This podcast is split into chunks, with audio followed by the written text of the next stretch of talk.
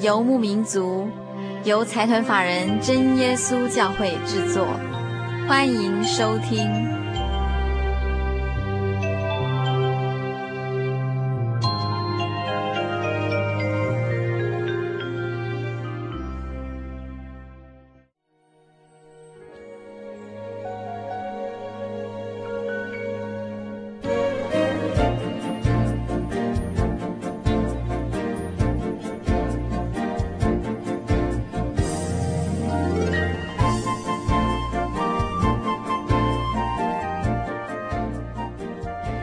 各位亲爱的心灵游牧民族，在空中朋友，大家好，我是佩芝，很高兴一个星期的时间又到了。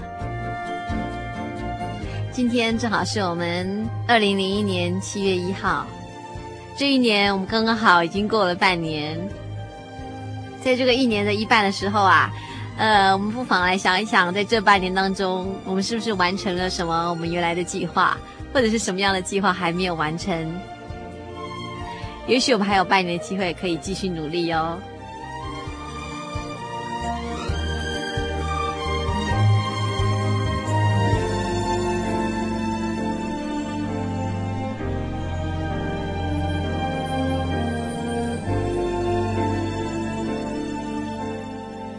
听众朋友还记不记得，在上一周端午节之前，也就是所谓的诗人节之前，我们也介绍了圣经中的诗篇。不但如此，我们还借着音乐的方式，将诗篇及诗歌结合在一起。不晓得听众朋友喜不喜欢这样的节目？在一个偶然的聚会里面，我发现有一首歌写得非常好。这首歌的歌词啊，同样也是诗篇一百三十九篇。它的曲名叫做《你认识我》。这首歌的旋律。非常优雅脱俗，而演唱的人的声音也非常的温柔甜美，将诗篇一百三十九篇娓娓道来。在我们今天播出这首《漏网之歌》之前呢，再一次跟听众朋友们分享诗篇一百三十九篇的诗句。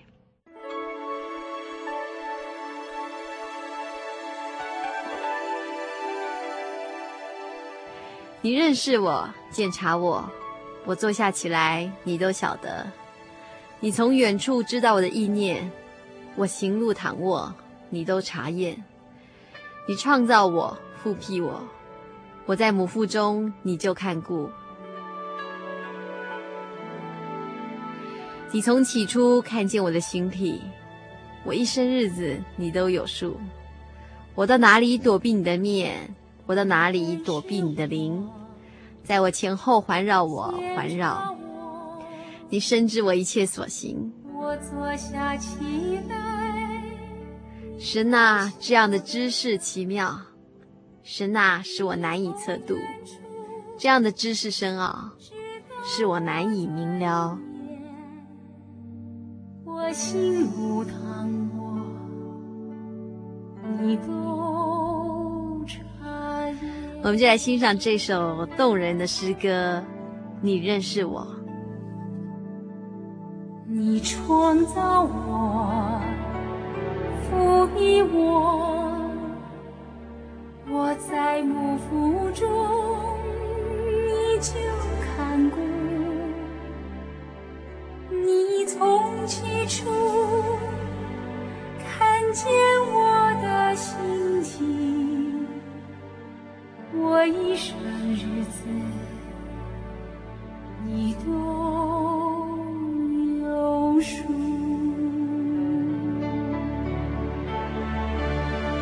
我到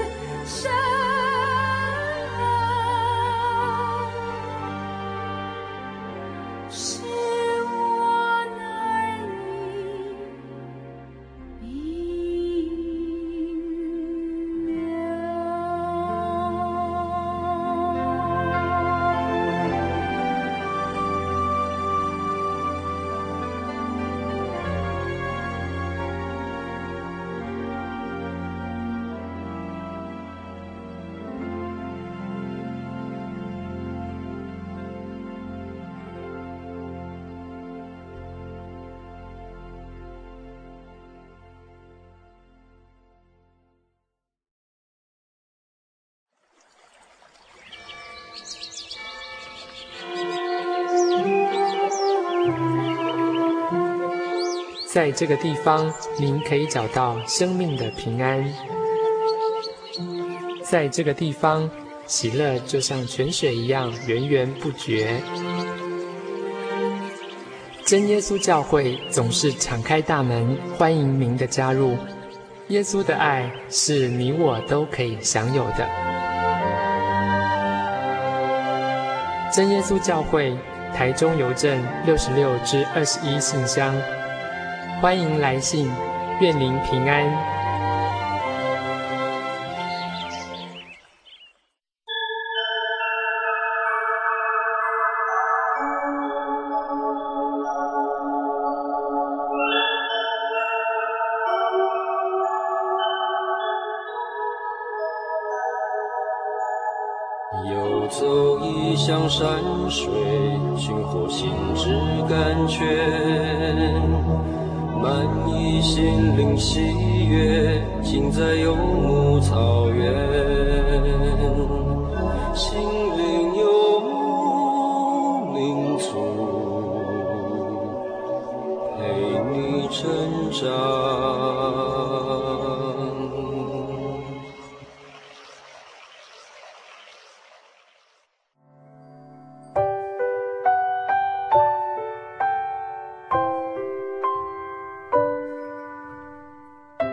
今天在我们的节目里啊，我们要播出的呃是小朋友非常喜欢的圣经故事的广播剧。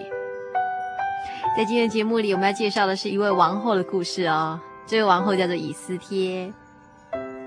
听众朋友们也可以回想看看啊，呃，我们以前曾经听过大卫家所建立的王朝，对不对？当这个大卫家的王朝传到所罗门之后呢，便分裂为二。分别是北国的以色列以及南国的犹大国。在这个期间呐、啊，这些列王的执政方针跟真神耶和华的关系，很直接的影响到百姓的信仰及生活。从前面几集的圣经剧场介绍，我们可以看出哦，这个国王如果违反耶和华律例典章，先知们就会出面斥责，并且预言将来就要发生的灾祸。接着啊。这个国中的百姓也会跟着受到管教，而在历史上，这个全国的信仰一直就在先知反复的训诫之下度过，到最后走到灭亡的尽头。首先，听众朋友们还记不记得以色列国有一位以利沙先知的神迹及见证？但是啊，他们全国仍然偏离真神。所以在公元前七百二十二年的时候，亚述国兴起，攻破城门，被掳。随着北国以色列国的灭亡，众先知也开始预言，南国犹大国也会有同样的命运。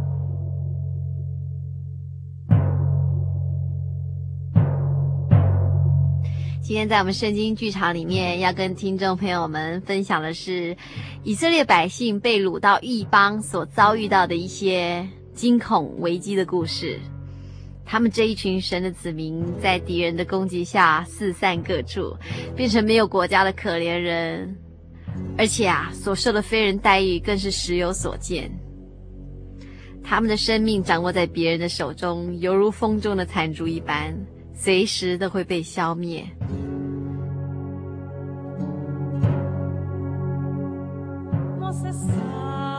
但是耶和华真神却在这个时候展现大神迹，借由一位犹大女子拯救整个民族的生命。这位年轻貌美又有智慧的女子，就是我们今天的女主角以斯帖。他在异国的统治之下，成为国王身边尊贵的妻子，也就是万人敬仰的王后哦。他的存在证明了耶和华眷顾百姓的心，并不因为他们之前的罪而抛弃他们。因此，现在就让我们一起进入以斯帖记的恩典之门吧。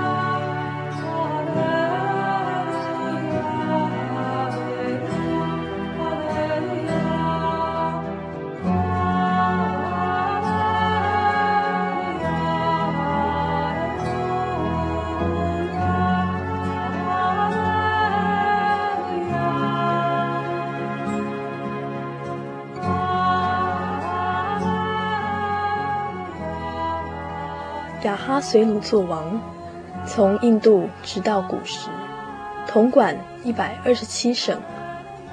亚哈随鲁王在书山城的宫登基，在位三年，为他一切首领臣仆设白筵席，有波斯和米迪亚的权贵，就是各省的贵胄与首领，在他面前，他把荣耀之国的丰富。看他美好威严的尊贵，给他们看了许多日，就是一百八十日。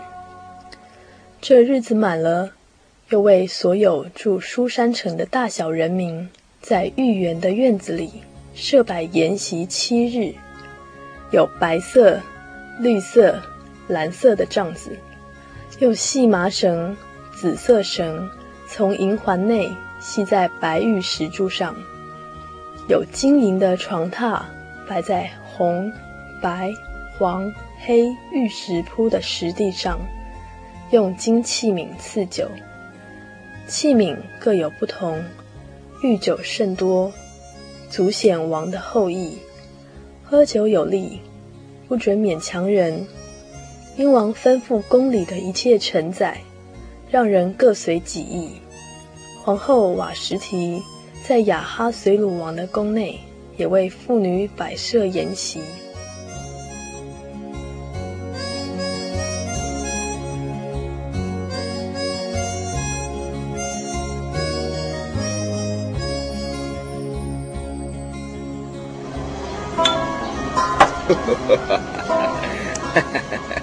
太好了，看看今天的国家，谁能与之相比的？没错，以王的财力以及军事，进攻希腊的策略是绝对没有问题的。呃，这，呃，每一次战争啊，我就能够获取更多的财力、土地和权力。让诸国都屈服在我的统领之下，哎呀，真是大快人心呐！呃，这这个国家的丰盛啊，呃，就从我们身上可以看出来了，是吗？我怎么没察觉呢？王啊，你看看我们胡子上所戴的各样宝石。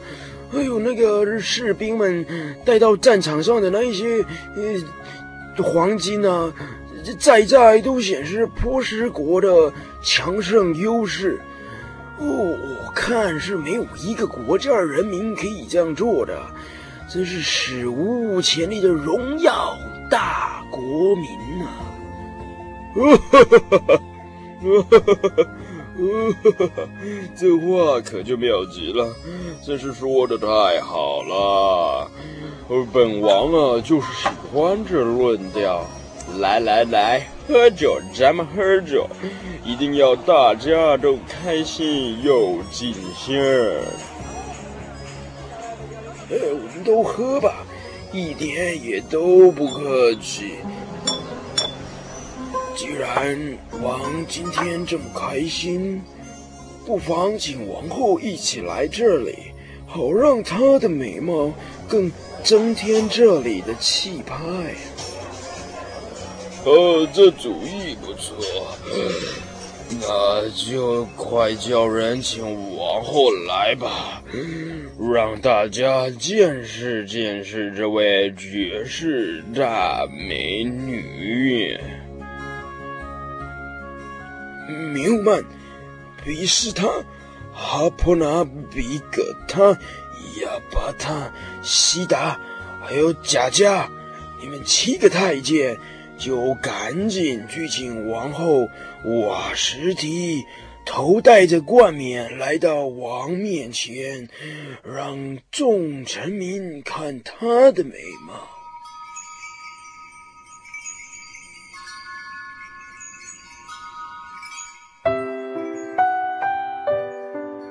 哎，怎么样啊？你们七个人没有带王后来吗？回王的话，王后说，王后说她，呃，她有点累了，所以啊，呃，不不不不不想来。累，累，她累个什么哈？我都没说累了。啊！这女人真是太不像话了，竟然让我当众出糗，这这这是过分了点呢、啊。够了，他实在没有把我放在眼里，竟然忽视我的存在。王先息了怒气，我看就先请波斯和米迪亚的七个大臣来，他们都是。这个识达实务的明哲人呢，按照王的常规办事情啊，必先询问这个知历明法的人呢。这就立刻叫他们来到我面前。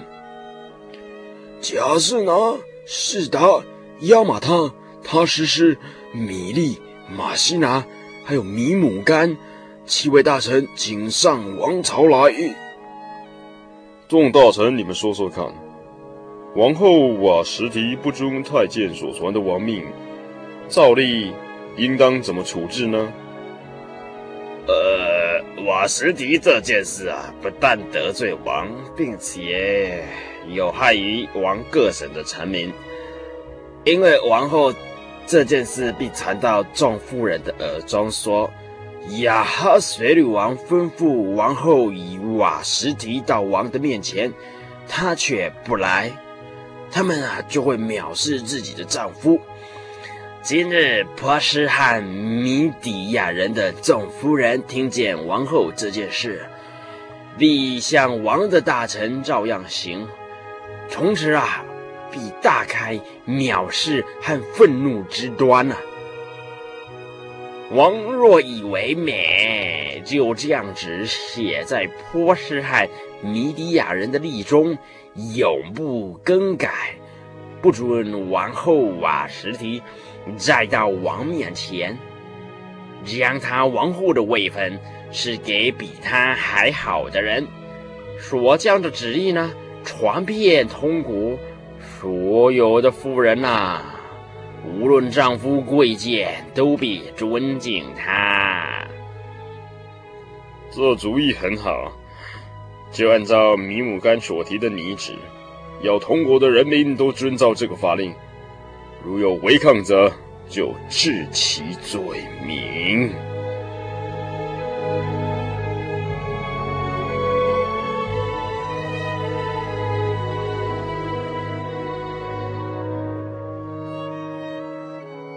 王后瓦什提就在王的旨意下，被免除了王后的位子。这事以后，亚哈随鲁王的愤怒止息。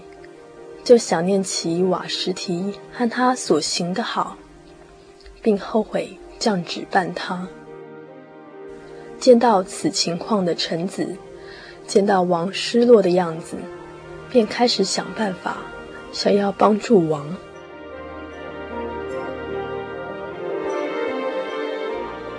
最近王好像没什么元气，是不是有什么心事啊？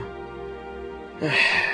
以前有王后陪我在院子散步聊天，现在只剩我一个人喝着酒，吃着东西，啊，实在是无聊极了。哎，不如为王寻找美貌的处女，王可以派官在国中的各省招聚美貌的处女。到书山城的女院，再交给掌管女子的太监西该，呃，给他们当用的香品。王所喜爱的女子啊，可以立为王后，代替瓦实提。嗯，这倒是好事。也许见着众美女往来穿梭，我的心情也会好一点啊。就交代让你去办理吧。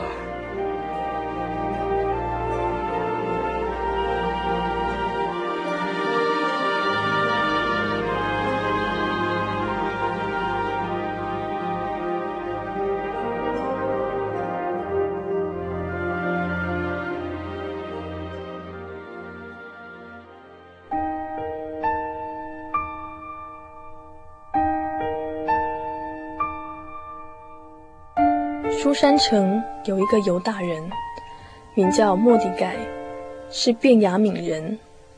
从前巴比伦王尼布甲尼撒王将犹大王约雅斤和百姓从耶路撒冷掳去，莫底改也在其内。虔诚的莫底改抚养他叔叔的女儿哈大沙，后名以斯帖，是个容貌俊美的女子。因为他父母死了，莫迪改就收她为自己的女儿，两个人相互照顾着对方。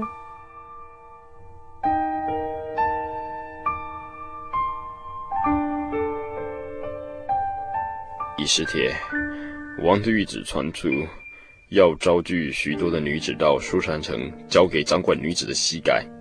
本地的官选上你，要你跟着进宫去。我知道。你的父母死去后，我就带着你一起生活。现在有件事情，一定要记在心里才行。我会记得的，不会忘记您的吩咐，因为您就是我的父亲。记得进入王宫以后，千万不要向人透露你的籍贯宗族。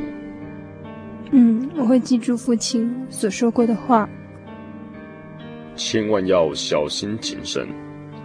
我在宫廷工作，来来往往的人实在看太多了，你自己可要注意啊！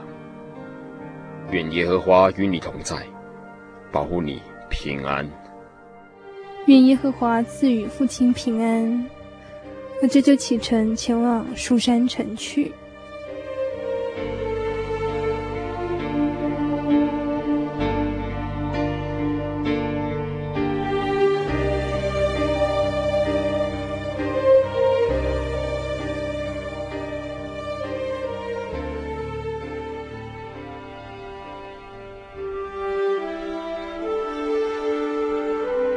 巧听话的以斯帖，拜别了至亲亲人莫迪改后，就与全国的众女子来到书山城的王宫女院内。负责人西该一一的为这些女子打点一切，只是西该喜悦以斯帖，就恩待她，急忙给她需用的香品和她所当得的份，又派七个宫女服侍她。使他和他的宫女搬入女院上好的房屋。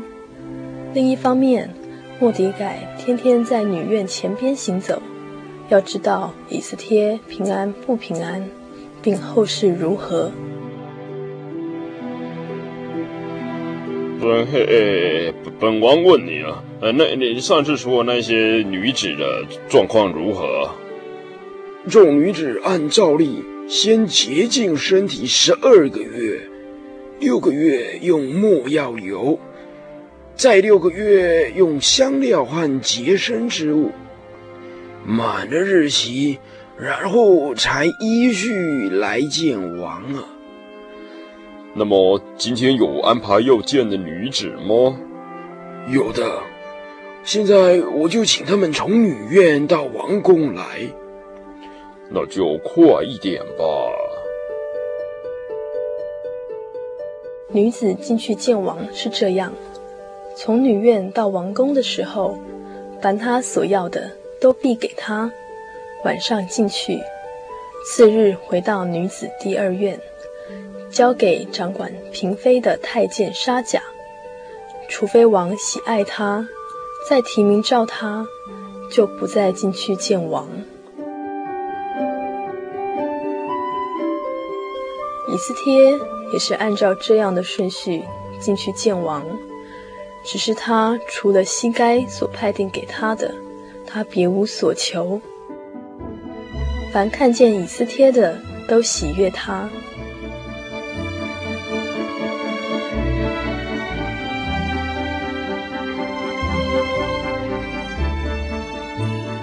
今天是什么时日啊？提别月。就是十月啊！是啊，已经提别月了。女院的众女子已经全见过了，个个都非常的美丽。只是，王是不是特别想念那个人呢？自从你见以斯帖一面之后。就常常面带微笑，春风迎上满面，这这可是好事情哟！我们的任务算是成功了。你真是本王的回声筒啊！话都没有回到嘴边，你就清楚知道，那还不快去招人来？好的。我马上去找以斯帖过来。这女子貌美秀丽，让我一眼难忘啊！这是我见过最吸引人的女子，我一定要留住她，立她为王后。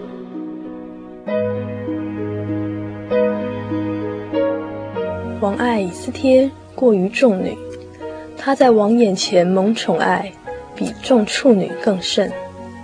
王就把王后的冠冕戴在她头上，立她为王后，代替瓦什提。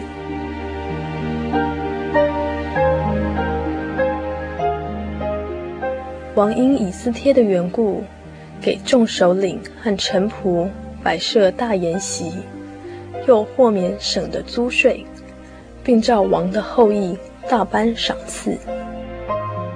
只是以斯帖从未向人提过自己的身份，仍旧遵照末底改所吩咐的话。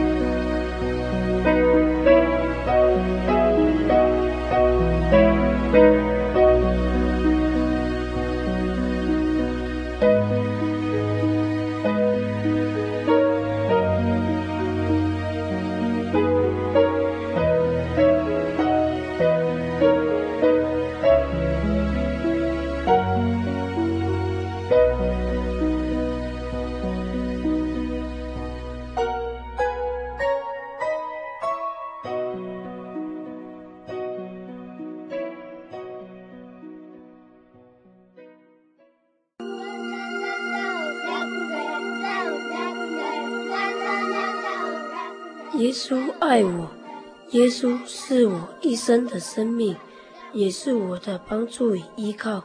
假如有一些困难和一些不会的地方，耶稣都会在我们身边。这个爱是在我们的基督耶稣里。只要我们说耶稣爱我，就与耶稣同在了。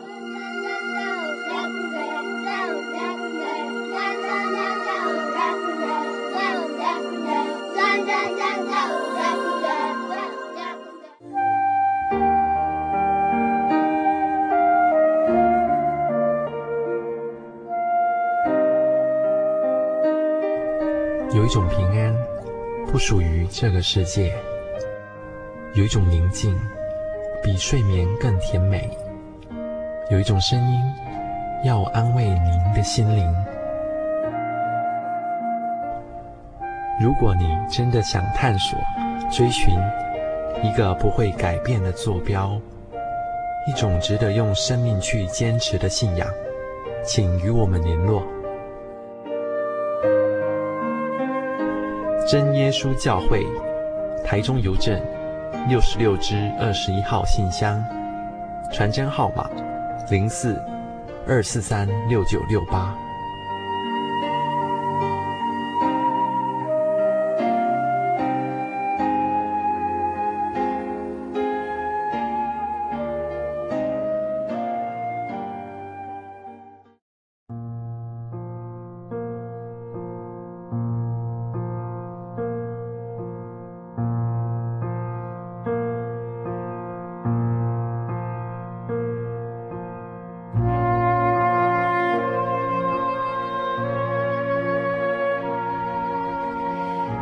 王后这事以后，亚哈随鲁王抬举亚甲族人哈曼，使他高升，叫他的爵位超过与他同事的一切臣宰。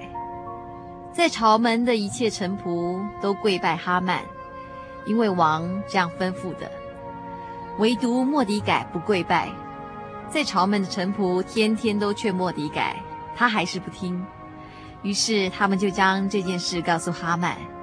要看莫迪改的事情站得住站不住脚，因莫迪改已经告诉他们自己是犹大人。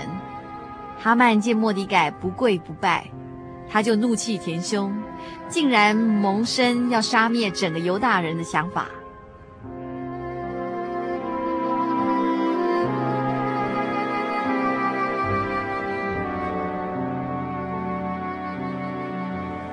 亚哈随鲁王十二年正月，就是尼散月，人在哈曼面前按日日月月至普洱，就是至谦，要定何月何日为吉，则定了十二月，就是雅达月。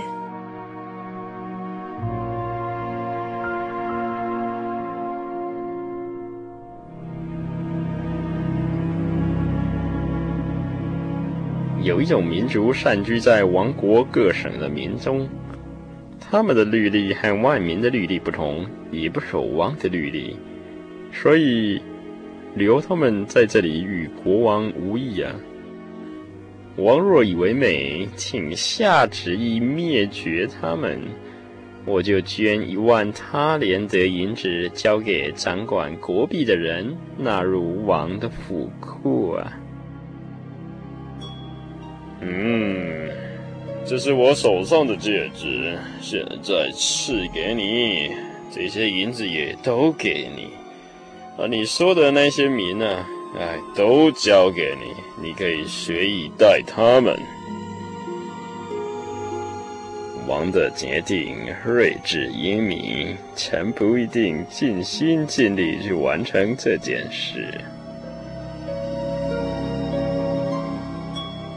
正月十三日，哈曼就召了王的书记来，用各省的文字、各族的方言，奉亚哈随鲁王的名写旨意，传于总督和各省的省长，并各族的首领，又用王的戒指盖印，交给异族传到王的各省，吩咐将犹大人，无论老少。妇女、孩子，在一日间，十二月，就是亚达月十三日，全然剪除，杀戮灭绝，并夺他们的财为猎物。此时，王同哈曼坐下饮酒，书珊城的民却都慌乱。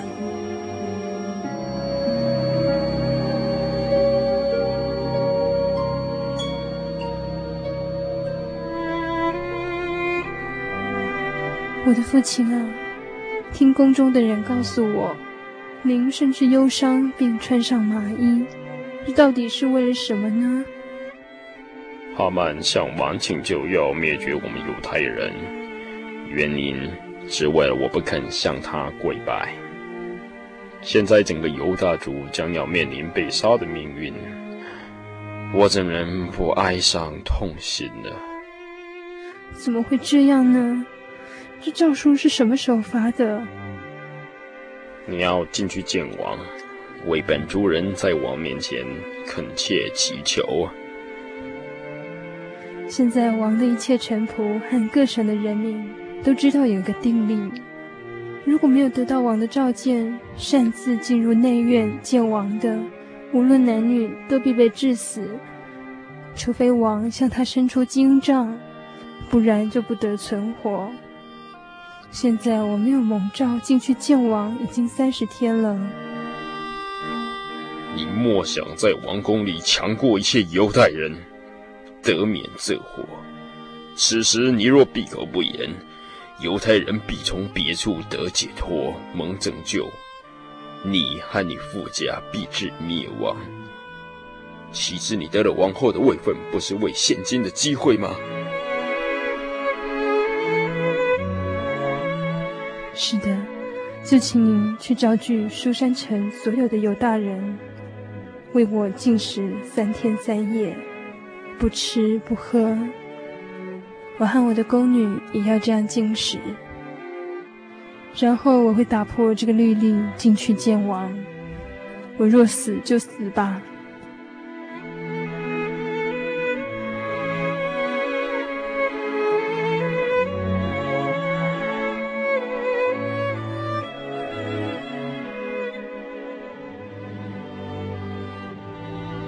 第三日已过，以斯帖换上朝服，进王宫的内院，对殿站立。王在殿里坐在宝座上，对着殿门。王见王后以斯帖站在院内，就施恩于她，向她伸出手中的金杖。以斯帖便向前摸杖头。王后以斯帖啊，你要什么？你求什么？就是国的一半也必赐给你。王若以为美，就请王带着哈曼今日赴我所预备的宴席。叫哈曼照着以斯帖王后的话去做。我将非常高兴接待王以及王的臣仆。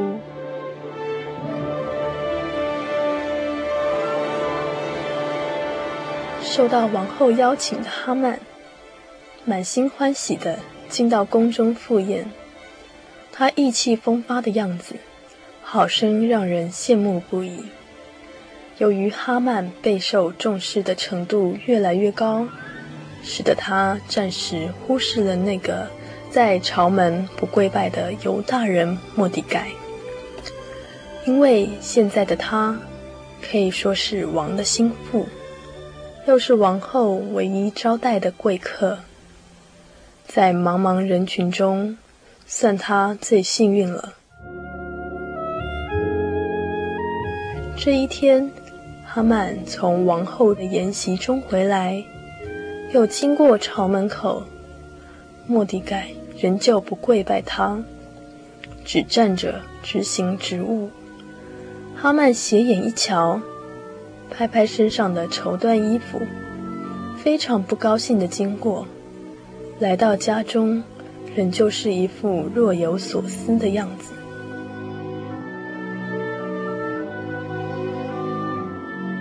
阿曼大人回来啦！皇后今天的宴席怎么样啊？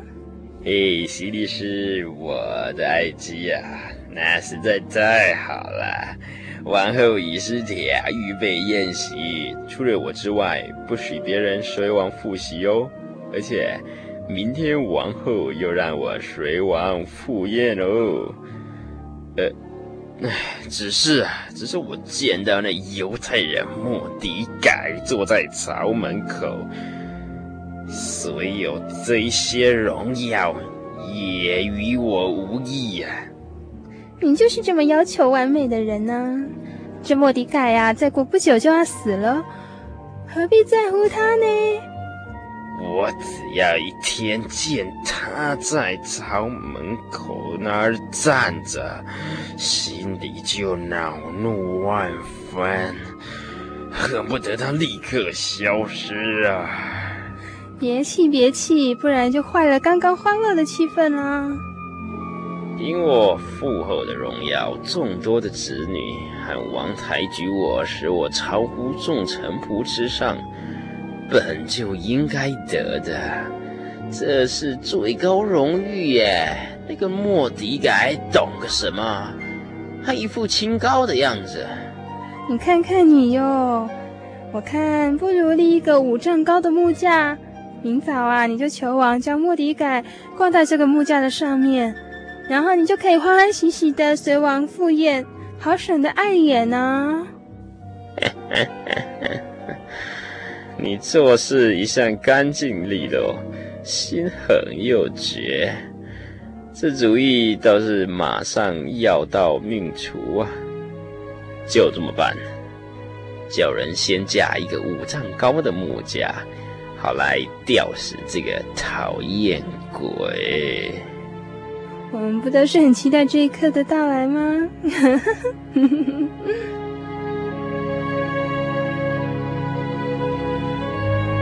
奸计一波又一波的哈曼，心实在如蛇蝎一般的恐怖狠毒。他只因莫迪改不跪拜，就心生怨气要报复，并且谋骗雅哈随鲁王跟从其计。要在十二月十三日，命令全国的人一起来杀害全犹大族人。他这样大手笔残害上千万条人命，并未觉得不妥，反而心中暗自窃喜万分，完全没有怜悯的心。此时此刻，王后以斯帖是否能阻止这一场浩劫？他要怎样让亚哈随鲁王明白这一件荒唐的计谋呢？而为家族担忧伤心的莫迪改，他的性命又将会如何转变？是如哈曼的心意，或是另有奇妙的神迹出现呢？这一切的结局，就让我们下次再说给大家听吧。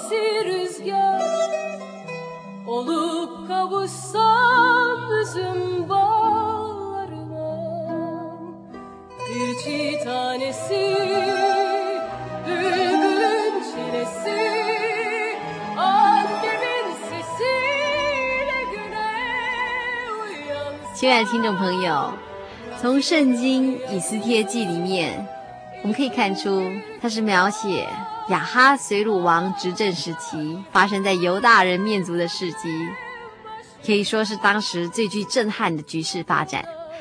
刚刚我们在这个圣经剧场里面有听到四位主角，对不对？这四位主角就是整个事件的关键人物。他们之间所扮演的角色，正好串起这剧情的高低起伏。现在啊，让我们再一一来回顾。亚哈随鲁王是波斯的第五个王，他是一个非常骄傲、冲动，而且好大喜功的人。我们从他喝酒大怒，废除原本的王后瓦什提之后呢，又后悔想念这件事，就不难看出他是一个不经思考的人。另外啊，他摆设筵席一百八十天呢，想想看，一百八十天是不是相当于六个月的欢乐时间？也可以看出他大手笔的耗资，目的只是为了炫耀。因此，亚哈随鲁王可以说是一个喜欢炫耀自己的国事及财富的王。接下来又一位主角登场，他就是莫迪改。这位莫迪改是在异国担任官职的犹太人。他的一生啊，可以说是充满许多挑战，但是他一一化险为夷。当这个莫迪改的叔父叔母去世以后，他就担任起照顾以斯帖的责任，把她收养为自己的女儿。然后呢，这以斯帖就被招到王宫，册封为皇后。但是不久之后，莫迪改因为拒绝向哈曼下拜，而与他产生极大的冲突。但是他对王仍然是忠诚的，只不过这位哈曼怀恨在心，计谋要灭绝犹太民族，并成功把这项计划颁布为马代波斯帝国的律法。表面上看来，犹太人实在难逃厄运了。话虽如此，这个莫迪改还是愿意随时随地做真神的忠仆，因此他的看法总是跟他人不同。他告诉以斯帖。真神让他贵为皇后，其中一个原因就是要他拯救自己的同胞脱离困境。因此，他鼓励以斯帖要提起勇气，依靠真神来度过种种的困难，而他也会一直默默的在后面帮助以斯帖完成这一项工作。从这些层面来看，莫迪改虽然处在不同的信仰环境中，他仍然坚持自己所信的耶和华，并且为了遵守信仰的纯正。甘心冒着险得罪了这位在王面前非常重要的臣子哈曼，也使得哈曼恼怒，要杀了整个犹大人。我们可以相信莫迪改并不是一个顽固迷信的人，但是他相信啊，只要有一颗依靠的心，真神一定能将这样的厄运排除。所以莫迪改要以斯帖重视这个问题，并且认真去思考他被立为皇后的真正原因及目的。但是话说回来，如果以斯帖不愿意伸手帮助，那么末底改也相信耶和华会在其他的地方找到拯救的人。而我们今天的女主角王后以斯帖是一个貌美、个性温和的女子，只要跟她接触的人，不管是太监、西该，还有宫女们，以及臣仆等等，都非常喜欢和她相处，打从心里喜欢她哦。因此啊，亚哈随鲁王非常喜欢这位皇后。而能忘记以前跟瓦实提之间的不愉快。虽然以斯帖已贵为王后，但是她仍旧尊敬莫底改，听从养父的话，没有将自己的籍贯宗族告诉任何人。也正因为这样，才能让她有机会拯救自己的同胞。而以斯帖处事非常周密，在见国王之前，他要求全书山城的犹太人。跟他一起进食祷告，然后在选定的日子勇敢违例见王，而国王也施恩给他，问他心意如何。这位以斯帖他不选择直接答复，反而邀请王与哈曼赴他所设的宴席，并且两次都是这样行，目的就是为了要找到好时机揭露哈曼的诡计。也借着机会告诉王，这个决策是错误的。以斯帖小心谨慎的态度，使得屠杀犹大民族的局面产生了不同的转变。以斯帖受到末底改的激励，冒着生命的危险来到王的面前，这实在是需要非常大的勇气才行哦。其实她贵为王后，可以有很多的选择，但是她选择了以真神的旨意为主体。让自己在其位也谋其职，尽心尽力完成他应该要做的事。在今日的主角中，我们还看到了一个所谓的反派，就是哈曼。他是一个高傲的人，常常以影响力来衡量自己的价值。他可以算是一个非常傲慢的领袖，除了承认王的地位在他之上以外，其余的人都不看在眼里。因此，当莫迪改拒绝向他下跪的时候，就激怒了他，挑起他唯我独尊的心态，于是才会计划要杀害所有的犹太人。在这整个圣经中的以斯帖记里面，我们虽然没有提到有关耶和华的名或是耶和华出面说话的记载，但是从整个历史的发展来看，不难发现真神的引导以及神的作为在里面。我们也在这个圣经剧场里面听得到，以斯帖禁食祷告三天才行动，表示他看重这件事。也因为担心觐见王的过程会出现状况，因此他要求莫迪改和全犹太人要为他向真神祈求。而最后的神迹并非突如其来，也不是一下子就完全转变。虽然真神有超越万物的能力，但是他是依照自己所创造出来的秩序和原则来做计划，一切都在他的掌握之中。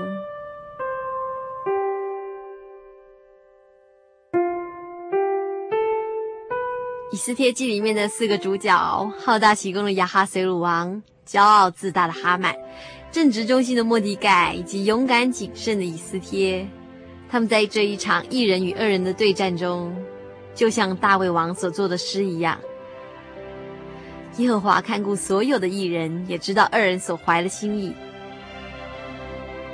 因此，当我们恨恶坏人的行径，为义人受压迫而愤恨不平的时候呢，真神已经拿出天平做出了审判，是任谁也逃不过的哦。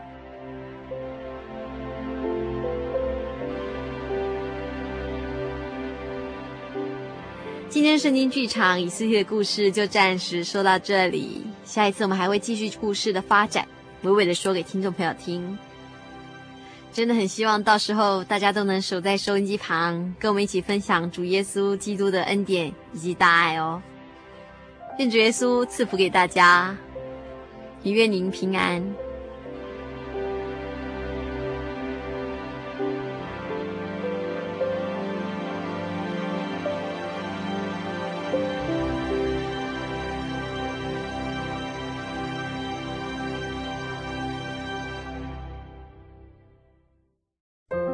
圣经的道理好有兴趣哦，可是又不知道怎么入门哎。你可以参加圣经函授课程啊！真的啊？那怎么报名？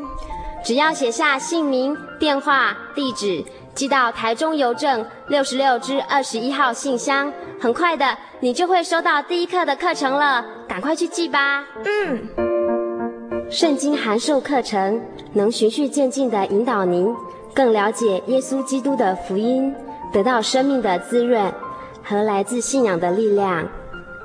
本课程完全免费，欢迎来信台中邮政六十六之二十一号信箱，请注明参加函授课程。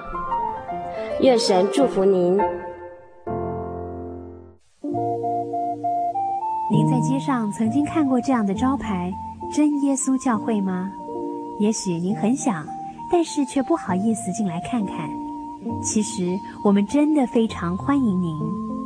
下次当您再路过真耶稣教会时，欢迎您进来与我们同享神的恩典。真耶稣教会，台中邮政六十六至二十一信箱，欢迎来信，愿您平安。嗨，心灵游牧民族的朋友们，时间过得真快啊！节目进行到这里，我们不得不说再见了。但是在我们跟听众朋友说再见之前，有一件事情一定要提醒所有听众朋友：如果听众朋友想要索取本集节目卡带，或是愿意参加圣经函授课程，我们都非常欢迎您的来信哦。如果您来信的话，欢迎写信到台中邮政六十六至二十一号六十六支二十一号信箱，或是直接传真到零四。二二四三六九六八零四二二四三六九六八，心灵游牧民族节目收就可以了。我们非常欢迎听众朋友们写信来，或是来信索取节目卡带以及圣经函授课程。写信到台中邮政六十六支二十一号六十六支二十一号信箱，或是直接传真到零四二二四三六九六八零四二二四三六九六八。在未来即将来到这个星期里，也愿主耶稣赐福给大家，祝您平安。我们下周再见。